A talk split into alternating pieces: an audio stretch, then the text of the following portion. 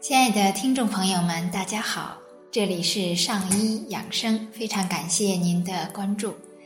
今天呢，我们来欣赏薛冰老师的《你是百分百的自己》，怎样对待疾病？让我对疾病有了新的认知，是生活中发生的这样一件事情。有一年啊，在参加学习的过程中。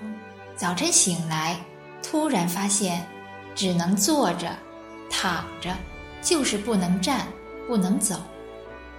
先怀疑是不正确的坐禅姿势引起的，就找一位老师来针灸。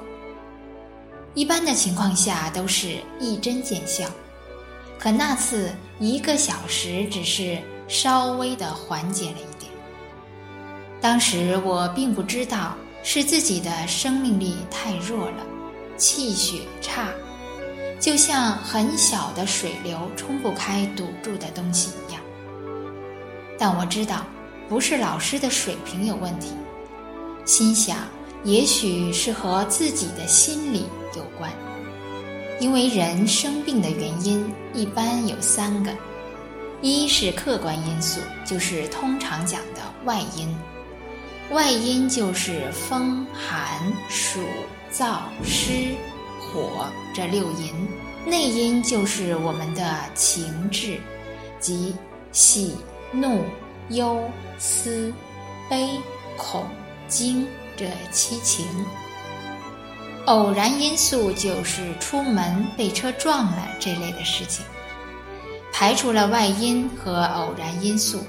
推断一定是自己的心理问题、情志问题，可又找不到具体的原因，百思不得其解。班上呢有很多的高手，大家听说我病了，就都来一面慰问，一面帮助治疗。我这个人呐特别的犟，人家说怎样能好些，我就问：你能告诉我生病的原因吗？不能就谢绝了。都说心生正是病生时，可我体会不到。谢绝了很多帮助后，一个同学说他来试试，结果啊，三句话就把我给弄哭了。他问我的第一句话是：“以前有没有这种情况呢？”我说有，也是一次学习期间，是通过针灸稀里糊涂好的。第二句。最近有什么难住你的事吗？我说，没有，我薛大能耐，难住我的可不多。第三句是，你不能站，说明没有力量。什么事情让你充满了无力感呢？他话音刚一落，我就哭了。当时啊，我一个特别好的朋友选择做一件事情，我们都觉得那件事情有问题。想尽了办法，就是劝不住。那种感觉就像是看着亲人一步步走向悬崖，却无能为力。同学对我说：“我们都学习了，不能主宰别人，要尊重别人的想法，哪怕你是对的也不行。你想放下了就好了，放不下就得受着。我好歹也学习了一段时间。”道理也明白，也没有觉得自己想主宰他，只是向他建议而已。哭了足足一个小时就能走路了。第二天呢，另一个同学来找我，也谈起了那个朋友的事情。他说他能把他劝过来，需要我呢配合一下。我说好。结果啊，不一会儿腰就疼了起来，特别的疼。